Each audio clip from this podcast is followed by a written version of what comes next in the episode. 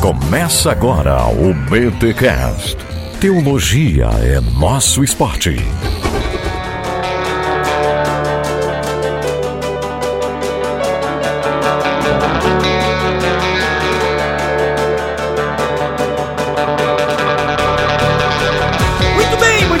Começa mais um BTcast na BT Week NVT. Eu sou Rodrigo Bibo e eu não quero pregar a Cristo por ambição. Ah, coração puro, né? Não, eu não quero, não tô dizendo que eu não faço. Então estamos aí. Ah, tá. Eu sou Alexandre Melhoranza e, mesmo se nós não somos bispos ou diáconos, pelo menos somos todos santos em Jesus Cristo. Eu sou o Cacau Marques e Filipenses 1:8 define o meu sentimento nesse momento. Deus sabe do meu amor por vocês e da saudade que tenho de todos com a mesma compaixão de Cristo Jesus. Oh, Dois gente! Todo mundo fazendo É um coraçãozinho, gente. Eu mandei Poxa, esse versículo aí. pro pessoal da minha igreja umas semanas atrás. Eu tô com saudade pra caramba mesmo. Olha aí, cara, é verdade, né, Cacau, mano? seja sincero, de todos. De todos o quê? Ah, de todos. Sim, de todos. Ficou aquele silêncio, Eu tava né, tentando cara? Aquele entender. silêncio. Tu sente saudade de todos, Cacau. Não vamos comprometer o pastor Cacau aqui.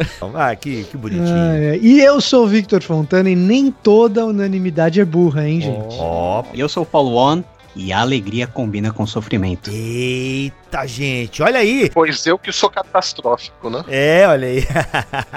Mas essa mescla de zoeira com coisas profundas. Quem tem três filhos sabe.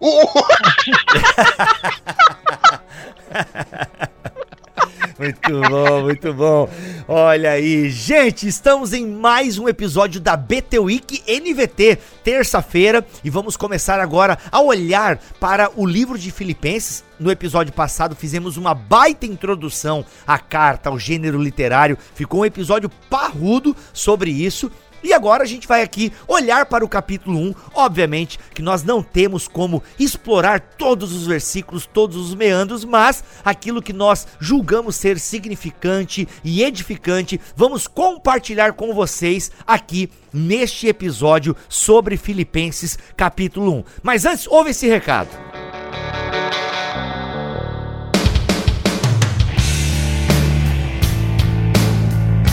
Gente, quero avisar vocês que na postagem deste BTcast o 342 da BT Week NVT tem um link onde você vai para uma página que tem vários livros da NVT e gente, livros que foram selecionados a dedos por mim e pela Jaque com desconto de até 40% e nas compras acima de 120 reais o frete tá na faixa, beleza? Então na postagem destes BTcasts da BT Week NVT tem um link e olha só, vai durar pouco tempo essa lojinha ali, então aproveita porque tem inclusive o lançamento da Mundo Cristão, aí esse livro de John Wesley que eles lançaram, cara, esse lançamento tá com um baita desconto lá, então aproveita. E lembrando que se você comprar neste link que nós temos aqui em parceria com a Mundo Cristão, entrando pelo site do Bibotalk, a gente ganha também uma comissão. Então é isso, aproveita e compre aí os livros selecionados por mim e pela Jaque. A Jaque, que trabalha na Mundo Cristão, é ouvinte do BT Cash. Então a gente fez uma seleção bem legal,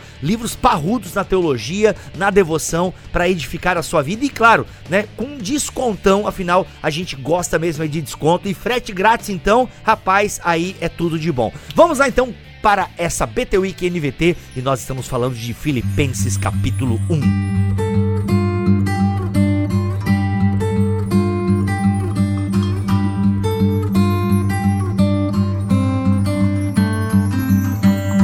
Gente, olha só, já na saudação aqui tem uma coisa interessante que eu queria que nós pontuássemos aqui na nossa conversa, que Paulo e Timóteo, legal que Paulo coloca Timóteo aqui também como é, signatário da carta. Embora Paulo depois continue usando o singular em vez de nós, né? Sim, sim, é, mas é legal que Mas ele, tá bom. ele considera o pupilo dele aqui, eu acho isso interessante. E tem um ponto de que Paulo fala, Paulo e Timóteo, escravos de Cristo Jesus.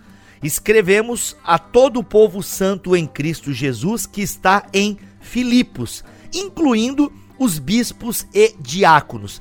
Tem dois pontos aqui que eu queria considerar com vocês e queria a ajuda de vocês para entender, que é primeiro essa ideia de que Paulo se denota como escravo, já na abertura da carta, não tem, não é apóstolo, não é não, é escravo. Algumas traduções colocam servo, mas eu acho interessante aqui que a NVT já coloca escravo, que é provavelmente o significado mais provável, né, de dulos, né, escravo mesmo e tal. A, a gente está na introdução epistolar convencional da antiguidade clássica, né? A gente viu isso no episódio passado.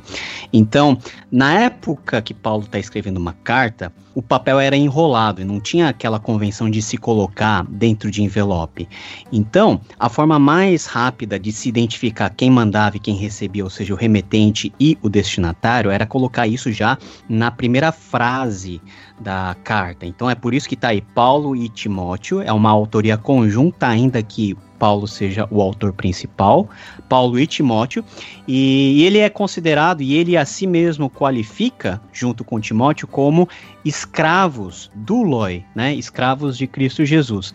Se nós formos ver todas as introduções epistolares, a forma mais usual de apresentação de Paulo é como apóstolo de Jesus. Isso está lá em, em 2 Coríntios, Efésios, Colossenses, 1 Timóteo e 2 Timóteo. Depois ele vai se classificar como chamado para ser apóstolo. Isso está lá em Romanos, 1 Coríntios e Gálatas. Depois, na ordem, é que a gente tem essa denominação escravo de Cristo Jesus, que no caso em Filipenses ele vai ser associado também a Timóteo, que é o seu companheiro, e por fim temos uma, um ponto muito particular que é na carta de Filemão, aonde Paulo se classifica como prisioneiro de Jesus Cristo. Então parece que de acordo com o destinatário e de acordo com os propósitos, Paulo usa qualificações diferentes. Por exemplo, em Corinto, ele vai realçar a questão do seu apostolado e é assim que ele vai se identificar.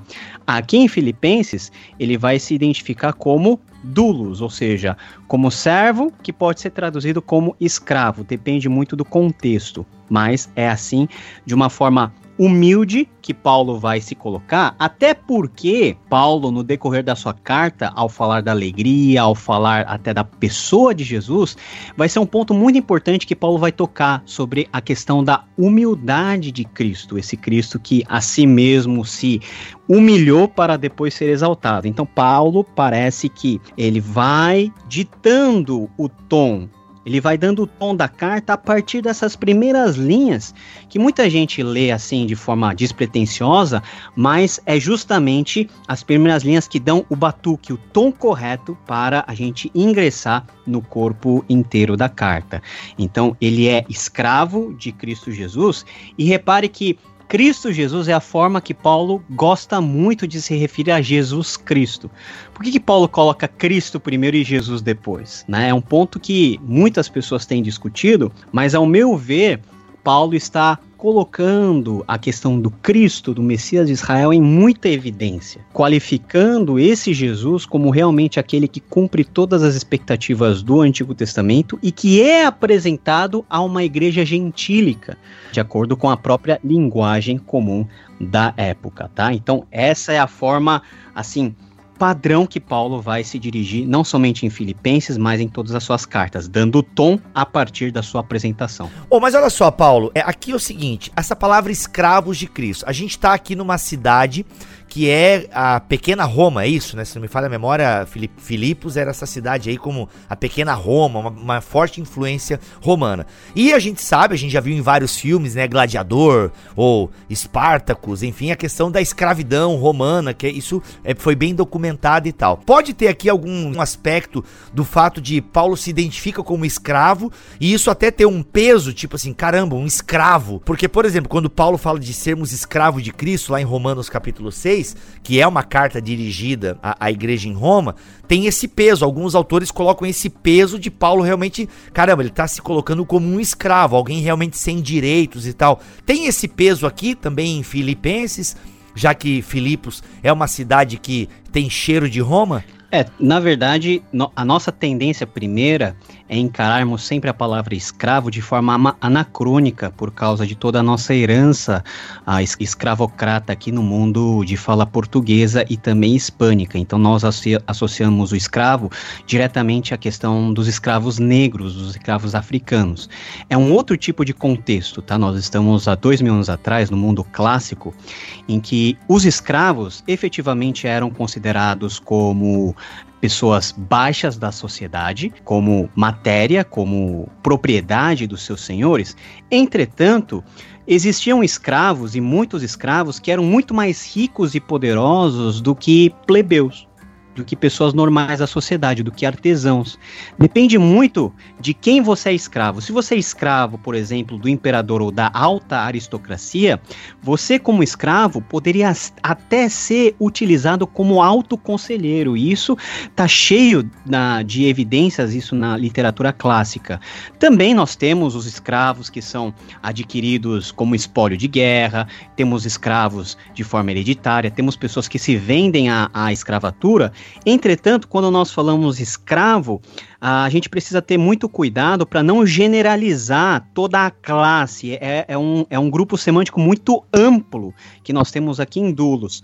Parece que quando Paulo ele se chama de servo, ele está mais associado à sua relação com o Mestre, com o Senhor Jesus Cristo, com o Kyrios, a relação de obediência total, a relação de subserviência e a relação de serviço. Não necessariamente aquele escravo surrado, acorrentado lá, que está lá. É, no tronco, apanhando, que tem que fazer tudo que o mestre manda de forma mecânica, não necessariamente, mas é mais em questão do seu relacionamento de total obediência em relação ao seu senhor. Embora também essa questão de estar ligado, de estar amarrado, essa imagem do escravo, ele se sentia assim com relação a Cristo. Não a questão como você bem colocou, a questão de como se Cristo tivesse chibatando ele, né? Uhum, uhum. Mas eu acredito que até pelo fato dele estar preso, como a gente destacou no, no, no episódio anterior, na introdução a Filipenses, o Vitor bem colocou que as prisões daquela época eram calabouços, eram poços mesmo, né? E... Verdade, Milho. O André Heinck usou essa palavra. Cara, era mais um poço, um buraco no chão do que qualquer outra coisa. Muito bem colocado. Então, assim, Paulo, ele estava num buraco por ter pregado o evangelho. A chance dele estar acorrentado era grande. Então ele junta também essa questão dele estar ligado a Cristo, dele se formar praticamente um só corpo com Cristo, mesmo porque Filipenses também vai falar da união, né? E o fato de estar acorrentado fisicamente, ele também se coloca é uma, é uma essa imagem do escravo ela serve aí para diversas coisas né escravo porque ele está preso por causa da pregação do evangelho escravo porque ele se sente ele mesmo ligado a Cristo e pelo fato de estar ligado a Cristo ele pregou o evangelho e por pregar o evangelho ele estava preso então é uma imagem muito poderosa que ele usa aí. Além do mais, a imagem poderosa, mas também que transmite, como Paulo destacou, que transmite a humildade, que também vai ser um dos assuntos que Paulo vai tratar nessa carta aos Filipenses. Essa questão ajuda a responder um pouco aquela coisa que o ouvinte pode trazer, que o Cacau resgatou bem no episódio passado, que é o seguinte: Poxa vida, para que, que eu preciso saber todas essas questões introdutórias a respeito da carta? Não basta só ler? Pois então, pensa no seguinte: Paulo foi preso por pregar o evangelho. Preso por quem? Pelo Império Romano. Esteja ele em Cesareia, esteja ele em Roma ou em Éfeso, mas provavelmente em Cesareia ou Roma, talvez Éfeso, vamos dizer, mas preso pelo Império Romano. E aí ele começa a carta dizendo Paulo escravo. E aí a pergunta que o nosso Paulo, o On, fez, ela vem na hora. Mas peraí, escravo de quem?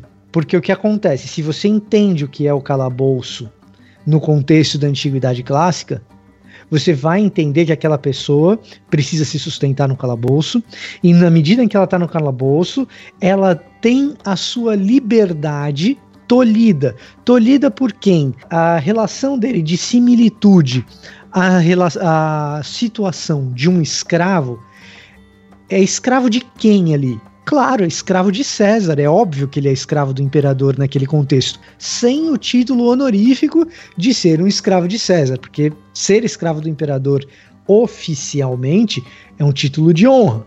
Aliás, tem mais de 4 mil inscrições de sepultamentos em que na sepultura consta escravo de César como título honorífico daquela pessoa que foi sepultada. Olha só que coisa interessante. Mas quando Paulo inicia a carta dizendo Paulo escravo, e ele fala escravo de Cristo, do Messias, do Rei dos Judeus, de Cristo Jesus, como esse título messiânico que Paulo aponta, esse é necessariamente um discurso com implicações anti-imperiais. Então, quando você traz, Bibo, a questão de Filipe ser a pequena Roma, quando a gente traz a questão de Paulo estar preso, quando a gente traz o contexto de acorrentamento, a gente precisa traduzir essa palavra dulos aqui como escravo. Não cabe a palavra servo. Se você tira a palavra escravo, você complica. Eu entendo o tradutor que traduz como servo,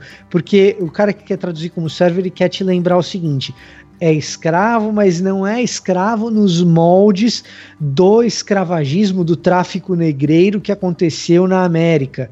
Então, nem todo escravo é torturado, nem todo escravo está no pau de arara, nem todo escravo na Antiguidade Oriental vai responder para um capitão do mato. Então, é outro tipo de escravo. Então, eu entendo a opção do tradutor quando ele escolhe a palavra servo, só que você perde demais toda a questão do. Assim, a condição de prisioneiro de Paulo é similar à condição de quem? É similar à condição dos escravos, escravo do Império Romano.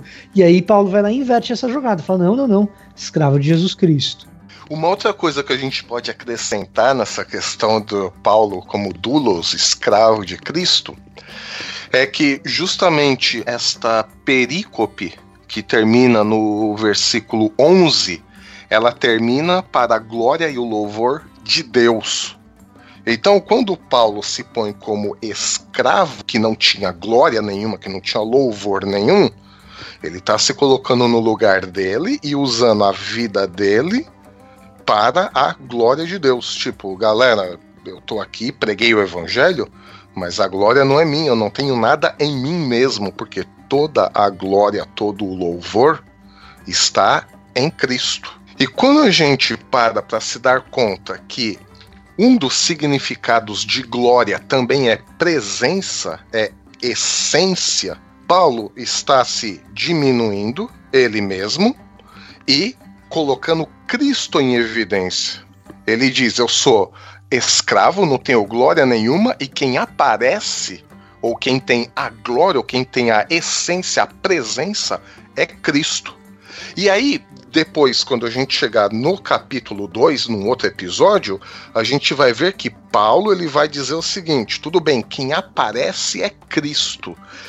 Quem tem a glória é Cristo. Só que, mesmo Cristo tendo a glória, ele se humilhou a si mesmo. Mas, a gente segura aí, Vamos voltar a isso no capítulo 2. Então veja assim os altos e baixos que Paulo coloca nesse texto. Isso é riquíssimo entre escravo, glória de Cristo e depois a humilhação de Cristo.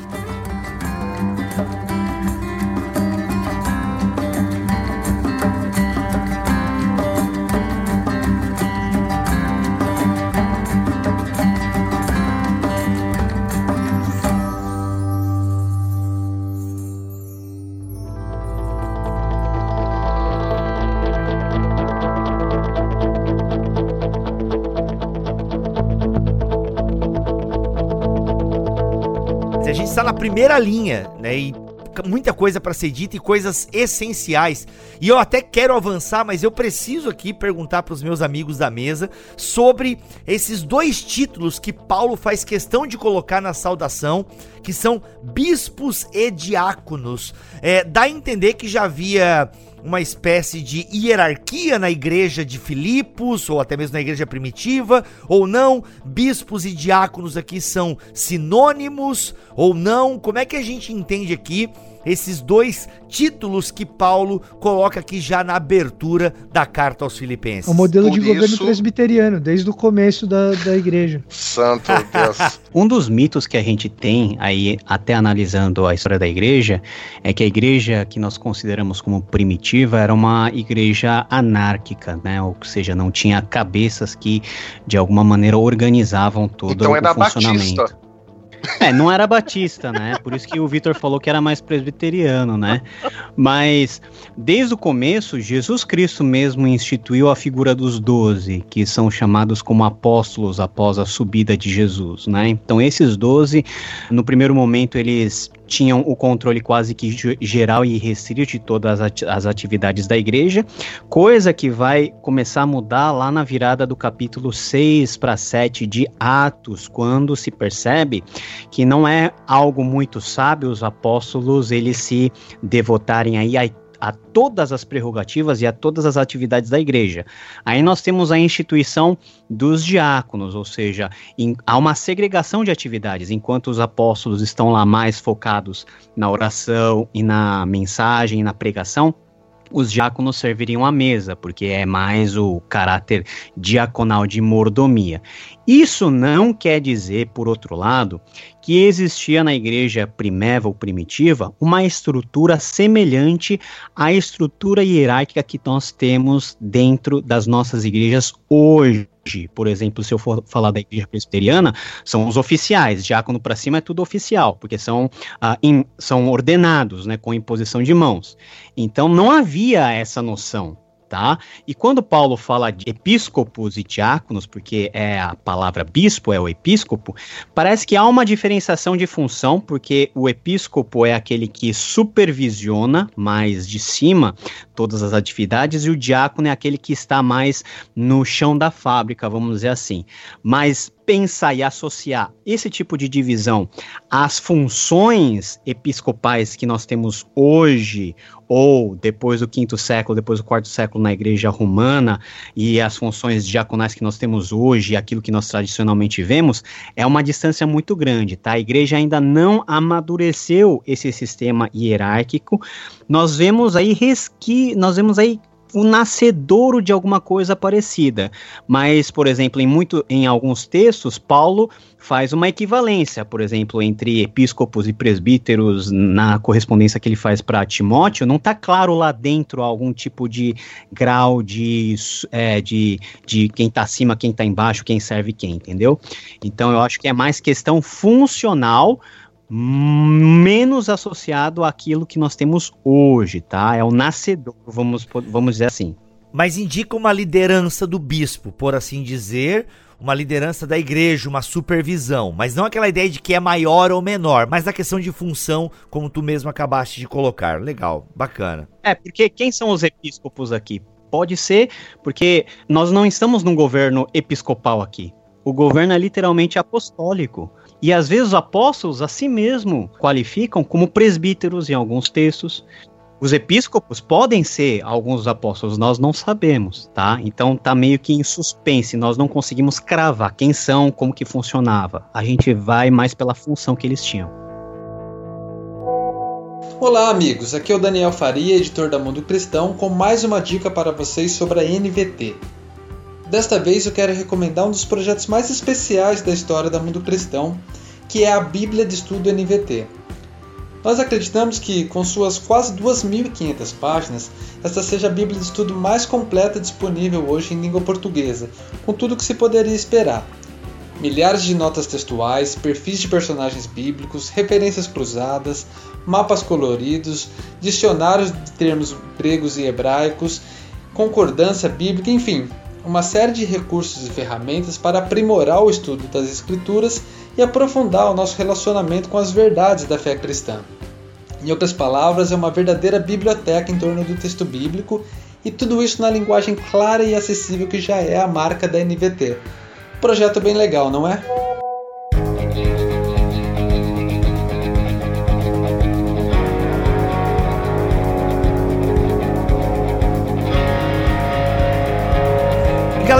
Posso sair da saudação sem antes pedir para vocês explicarem para nós a questão de O versículo 2: Que Deus, nosso Pai e o Senhor Jesus Cristo lhes deem graça e paz. Essa mescla de saudação que Paulo faz aqui, eu acho que seria muito legal os nossos ouvintes entenderem, né? Ou seja, numa leitura normal, ah, graça e paz, beleza. Inclusive, é o cumprimento de muitas igrejas, né? Algumas falam paz do Senhor, a outras falam graça e paz. Mas tem um negocinho bacana aqui pra gente entender. É, graça e paz são dois termos teológicos importantes para Paulo, na verdade, para o Novo Testamento de maneira geral. A ideia de graça, de favor imerecido, é fundamental para a nossa soteriologia, mas também para a nossa eclesiologia, para o jeito que a gente faz ministério. A gente não pode esquecer, Paulo se coloca de joelhos por causa da graça de ter sido entregue a ele o ministério de pregar o evangelho aos gentios. Então, a graça é uma coisa que vai permeando a teologia paulina de maneira geral. E a ideia de paz remete ao shalom do Antigo Testamento, do hebraico, que é não é paz como se fosse ausência de guerra, mas como se fosse uma harmonia, uma grande harmonia que a gente obtém por meio do agir de Deus ao longo da história. Agora, o que é interessante aqui na saudação, Paulo faz uma mescla de saudações que são tipicamente utilizadas entre gentios e judeus. Então a ideia de paz, que é Eirene, você cumprimentava os caras na rua, paz, é, graça, né? Eirene, caris, é, Eirene. Irene é paz. e cumprimenta na Irene rua. Irene é o nome da minha tia. É Irene, tá certo, né? Irene... E tem o filme do Jim Carrey também. Eu, eu mesmo. E a paz. Isso. então, graça é caris. Eu, raris é, é, é, é, graça. Você cumprimentava as pessoas assim na rua, num ambiente mais helenizado. E entre os judeus cumprimentava-se com shalom.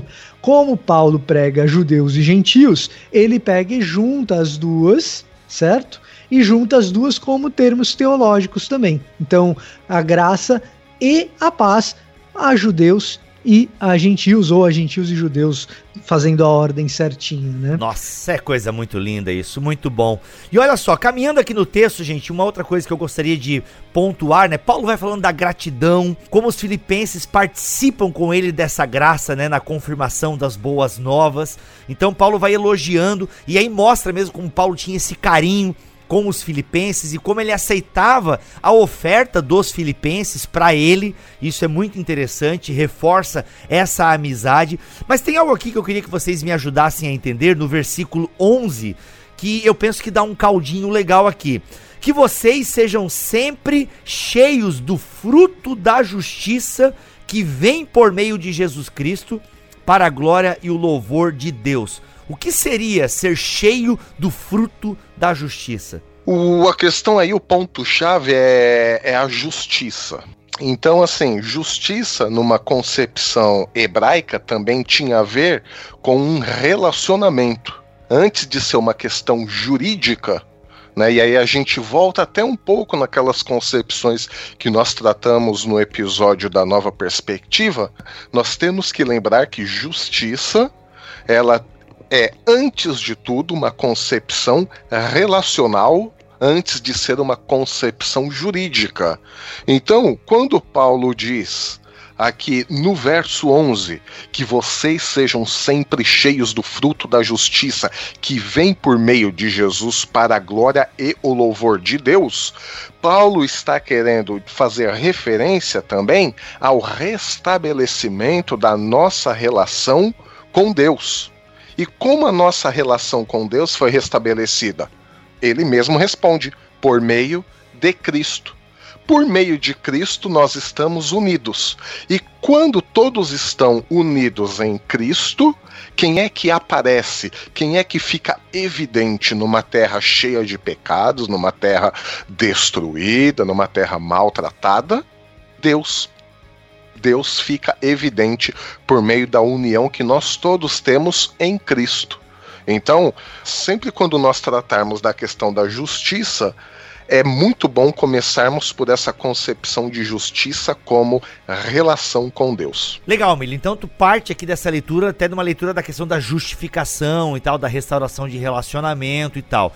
Mas aqui, olhando o contexto da carta, né, onde a gente desenvolve a nossa salvação com temor e tremor, né, onde as cartas de Paulo estão cheias de indicativos e também imperativos, né, coisas que nós, como regenerados, fazemos e demonstramos. Aqui a gente não poderia entender fruto da justiça também como as coisas que nós fazemos e que refletem a glória de Deus? Mas fazemos juntos. E não mérito nosso, não entrando nessa questão de mérito e tal, mas. Não, não, justamente você tem razão. Porque ao versículo 5. Ah, na verdade, a gente começa no 4 na NVT.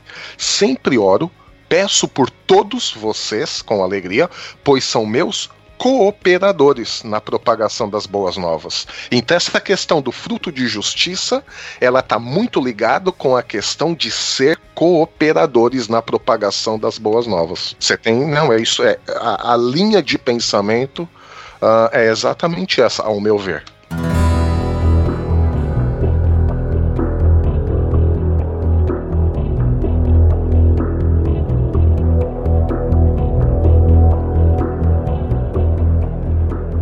Gente, caminhando aqui no capítulo 1, Paulo vai falar a partir do versículo 12, né, da alegria que ele tem por Cristo ser anunciado. Aí ele começa a falar das prisões dele. E aí tem um negócio interessante aqui que dá uma discussão bacana também, que é quando Paulo fala de que alguns, a partir do versículo 15, ele começa a falar isso, de que alguns anunciam a Cristo por inveja, por rivalidade, por ambição, ou ambição egoísta, que é uma tradução possível, tá? Mas, ou seja, pessoas que anunciam a Cristo pelos motivos mais é, torpes, digamos assim. Mas o que ele fala? Inclusive, ele fala que essa galera anuncia Cristo com, os, com as motivações erradas, até para lhe causarem algum desconforto, lhe causarem um sofrimento, como ele diz ali no final do versículo 17. Mas nada disso importa. Olha o que ele fala no versículo 18. Mas nada disso importa. Sejam as motivações deles falsas, sejam verdadeiras, a mensagem a respeito de Cristo está sendo anunciada. E isto me alegra e continuarei a me alegrar. Quer dizer que já naquele tempo de Paulo, tinham pessoas que pregavam pelos motivos mais escusos, mas eu queria entender um pouquinho dentro daquele contexto, né? Hoje eu posso pensar em vários exemplos, mas talvez seria um anacronismo. O que Paulo quis dizer? Eu acho que a gente pode começar pelo que Paulo não está querendo dizer. Porque tá, é, esse texto às vezes é, é muito utilizado para fazê-lo falar o que ele não diz, né? Então muitas pessoas vão falar assim: ah, mas é, vou falar, por exemplo, sobre teólogos da prosperidade, né? É, eu, eu tava pensando neles. É, as motivações deles, por exemplo, pode ser um enriquecimento pessoal. E alguém fala, mas pelo menos estão pregando a mensagem. É, na verdade, não. Paulo se alegra que a mensagem está sendo pregada. Então, de alguma forma, esse tipo de rivalidade que motivava os, os pregadores não contaminava a mensagem. Porque a mensagem é base para a alegria dele. Então, a mensagem tem que ser uma mensagem pura. Caraca, Cacau, isso. O problema que nós criticamos da teologia da prosperidade não é só a motivação de quem prega, mas é que a mensagem está errada também. Então não sobra nada para ter alegria ali, entendeu? Então alguma coisa ali é de uma. De, é, é, alguma coisa que estava acontecendo nessa rivalidade não era sobre a mensagem, era sobre outras coisas que envolviam eles ali. A gente sabe que no contexto do, do primeiro século, da expansão da igreja, alguns itinerantes eram sustentados pela igreja, sabe? E aqui a gente tem um contexto de uma carta em que o sustento da igreja de Filipos é importante para Paulo por causa daquele contexto de prisão que ele está. Inclusive é uma das coisas que ele agradece pela parceria e tudo mais. É possível que a gente esteja falando aqui de pessoas que se aproveitam da generosidade das igrejas, ainda que preguem o evangelho com a mensagem com conteúdo correto. A gente sabe que Paulo faz uma distinção muito clara dessas coisas. Quando o problema é de conteúdo, é anátema, né? Você pega Gálatas, isso é bem claro. Agora, aqui parece não haver mesmo um problema de conteúdo, mas é possível que haja um problema de relacionamento, de interesses de alguém que esteja usufruindo da generosidade dos irmãos de Filipos como mais ou menos a gente enxerga na Didaquê, por exemplo. Na Didaquê existem várias orientações a respeito de como você deve ajudar irmãos que são pregadores itinerantes. Aí você tem que se fazer a pergunta: por que, que existe a orientação? Ah, porque tem gente abusando. Então, possivelmente a gente está falando desse tipo de contexto, desse tipo de situação. De gente que se torna um pregador por causa das vantagens que as comunidades generosas propiciam para aqueles pregadores e não por causa do evangelho mesmo, sabe? Então é possível que seja alguma coisa desse gênero aí, alguma coisa desse tipo.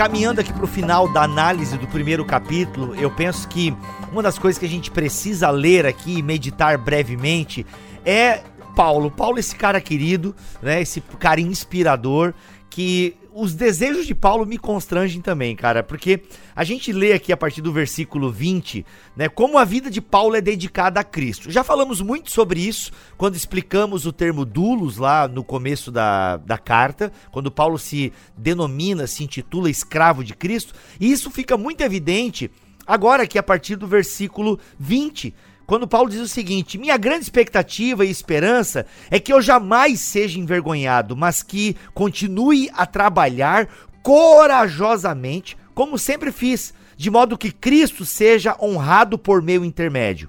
Quer eu viva, quer eu morra, pois para mim o viver é Cristo e o morrer é lucro. Mas se continuar vivo, posso trabalhar e produzir fruto para Cristo. Aí onde eu fiz aquele link, entendeu, Milho? Com o fruto da justiça. Né? Paulo produzindo fruto para Cristo são os frutos da justiça. Tá? É, na verdade, não sei o que escolher. Olha só, o dilema de Paulo. não sei o que escolher. Estou dividido entre os dois desejos. Quero partir e estar com Cristo, o que me seria muitíssimo melhor Contudo, por causa de vocês, é mais importante que eu continue a viver. Paulo, me abraça. o Paulo, o Paulo da Bíblia, mas Paulo On, quando ir a Cuiabá novamente, quero um abraço seu. Quando já passar a pandemia, né? Importante isso. Depois que passar a pandemia. Então, daqui a dois anos aí, Paulo, a gente tá junto. Mas olha aí, gente. É uma coisa linda ou não é? É constrangedor a gente ler isso de Paulo. Esse trecho, ele, ele é muito caro para mim, assim, porque ele mostra o papel da doutrina escatológica para a dinamização da vida, sabe? Porque uma acusação frequente que os cristãos recebem é de que, como eles estão pensando num outro mundo, numa ação redentora de Deus, num restabelecer da ordem vinda de Deus, eles não se ligam muito, né? Nós, no caso, não nos ligamos muito na, nas questões terrenas, como as questões sociais, como as questões da ecologia, coisas do tipo. É, é claro que Paulo não está falando nem de questão social nem de ecologia aqui, mas a ideia é de que nós estamos nós estamos com a cabeça em outro lugar, entendeu? Nós estamos com a cabeça em outro lugar, então a gente vive a vida aqui meio que entregue ao sabor da vida. E Paulo está falando justamente o contrário, né? É porque eu sei que quando morrer eu estarei com Cristo que essa vida não é preciosa demais para mim. Então eu posso dedicá-la em fazer a missão que eu tenho para cumprir. Então eu, eu, fico sem saber o que escolher. E é interessante que a dúvida dele não é porque ele tem medo da morte. Não é assim que ele fala, olha, uma coisa é que é bom estar com Cristo, mas eu tenho que morrer para isso não é muito legal. Por outro lado, é bom fazer a obra de Deus, mas eu tô preso e também não é muito legal. Não, a morte não tem nenhum papel aí. Não é nenhum tipo, não é um peso para ele morrer e estar com Cristo. É muito melhor. Só que é maravilhoso ser o veículo de Deus para a, o, a expansão do evangelho e para o fortalecimento dos irmãos da igreja. Então ele fala: seria muito melhor pessoalmente eu estar com Cristo, mas eu já não sei mais o que escolher porque é maravilhoso ser o instrumento de Deus na terra com todos os sofrimentos que eu tenho. Eu acho incrível o que ele fala e eu ouço um eco disso no último sermão do, do Martin Luther King que ele deu um dia antes dele morrer, né? Que ele fala assim: Olha, eu queria ter uma vida longa a longevidade tem seu lugar, mas eu não me preocupo mais com isso agora, porque eu subi no topo da montanha e eu vi a terra prometida. Eu posso não entrar lá com vocês, mas eu digo que nós, como povo, entraremos, porque os meus olhos viram a glória da vinda do Senhor. Eu acho incrível como ele fala assim, porque eu sei que há algo mais, eu não temo morrer. Eu não temo homem nenhum, ele diz num, num texto anterior, né? Eu não temo ninguém, eu não temo homem nenhum, porque os meus olhos viram a glória da vinda do Senhor. Essa nossa fé sobre o que nos aguarda não nos paralisa, nos dinamiza, nos coloca em movimento. E, é uma lição muito bonita desse trecho aqui. Esse, inclusive, é o, um dos significados que nós podemos dar para o eu não estarei envergonhado porque o uso dessa palavra também poderia ser colocado em desgraça, desgraça no sentido de ausência da graça. Só que como ele, como bem colocou o Vitor, né, desde o começo da carta, ele já coloca graça e paz, e depois de tudo isso que você falou, ele diz: Não estarei envergonhado. É a questão de eu não estarei sem a graça. Pelo contrário, eu vou estar plenamente dentro desta graça. Onde eu estiver, eu já estou dentro, eu já vivo esta graça plenamente. E aí por quê? Por causa daquilo que nós conversamos agora há pouco sobre essa questão da justiça, porque ele já tinha certeza do seu do restabelecimento da sua relação com Deus, das suas boas relações com os cooperadores que ele tinha no evangelho, verso 5, e por isso ele faz essa leve crítica à galera que prega Cristo por ambição egoísta, porque tinha certas rivalidades. Então vejam que tudo, Paulo ele é muito lógico nisso tudo, né? Mas lógico no, no sentido assim, né? Que, que ele coordena bem o seu discurso, mas pensando que ele já está 100% dentro desse relacionamento, dessa graça. E aí, de novo, por quê? Porque ele é servo de Cristo. Ele está tão ligado com Cristo que ele é um com uhum, Cristo. Muito bom. Até porque quem prega por ambição egoísta ou prega pelos motivos errados está pensando nas coisas aqui da terra. Não está pensando tanto na igreja, não está pensando tanto no corpo de Cristo, está pensando em si mesmo, né? Não está pensando nas coisas do alto para já dar um spoiler aí do que vem no capítulo 2. E finalizando aí, eu acho que a questão da alegria que Paulo coloca em todas as circunstâncias vai muito em consonância com o que o Cacau falou, com o que o Milho falou. Porque se nós temos a visão escatológica certa por meio da fé daquilo que nos aguarda e daquilo que em Cristo Jesus já é realidade dentro da vida da comunidade, dentro da vida individual dos cristãos e dos crentes, essa combinação que eu mencionei lá no começo entre a alegria e sofrimento se torna algo que faz sentido. Não dois âmbitos totalmente diferentes aonde eu não possa ter alegria dentro do sofrimento, mas ainda que haja o sofrimento por causa da visão que nos conduz a olhar para o além do sofrimento, eu posso no momento do sofrimento estar alegre não pelas circunstâncias atuais, mas pelo que nos aguarda. A gente está vivendo, por exemplo, agora, num momento de recolhimento, num momento de sofrimento. E pode ser que sofrimentos piores possam nos abater. Nós estamos num sofrimento de motivação sanitária, mas muitos irmãos estão vivendo sofrimento por causa de perseguição e perseguição aguda. Então, se nós formos comparar essas duas coisas, pode ser que o nosso confinamento seja algo mais cômodo do que o sofrimento deles. Mas tanto nós como eles, nós não vivemos com os olhos focados naquilo que está nos acontecendo agora, mas aquilo que nos espera e que nos inspira esperança e alegria. Então, Paulo começa a carta falando de alegria. Paulo fala da alegria que ele tem, mesmo quando as pessoas estão pregando por contenda. E, finalmente, Paulo, na parte final do primeiro capítulo, fala da alegria que é experimentada em meio à comunidade, mesmo que essa comunidade esteja sofrendo, esteja passando por momentos críticos, mas que são superáveis por amor de Jesus Cristo. E é assim que ele termina, pois vocês receberam o privilégio de não apenas de crer em Cristo, mas também sofrer por ele. E olha só o que Paulo fala: estamos juntos nessa luta. Eu, como Paulo apóstolo, e vocês, nós estamos juntos. E vocês viram as dificuldades que enfrentei no passado e sabem que elas ainda não terminaram. É um gostinho meio acridoce, né? Meio amargo e doce, né? Sofrimento agora não vai acabar agora, mas a alegria que reina, a paz que reina e a graça que reina em nossos corações nos faz superar isso daí. Experimentando, mas com a cabeça para frente. O Jai ainda não. A tensão escatológica do cristão. Faz parte do nosso dia a dia. Exatamente.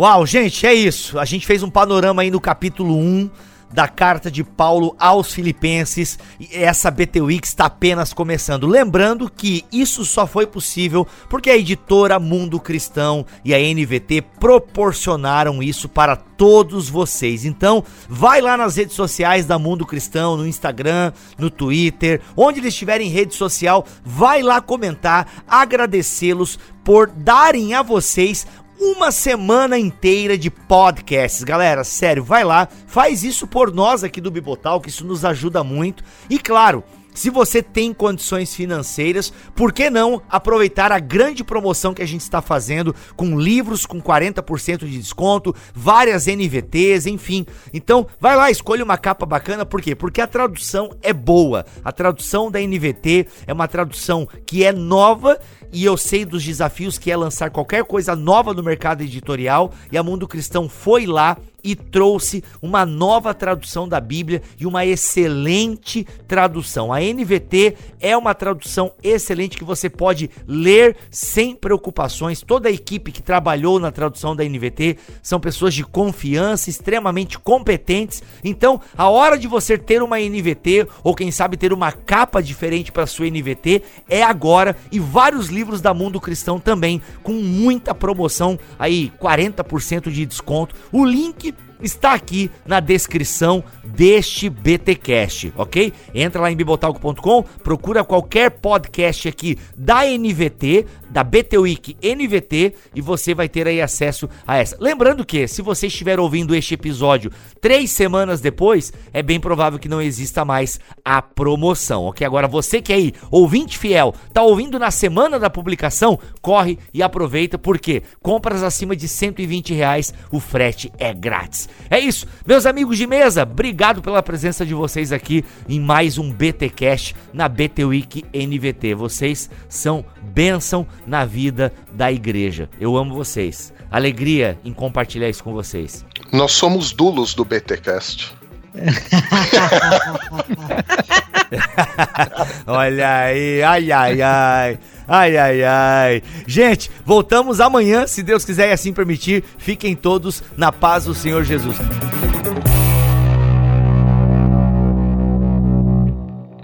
Este podcast foi editado por Bibotalk Produções.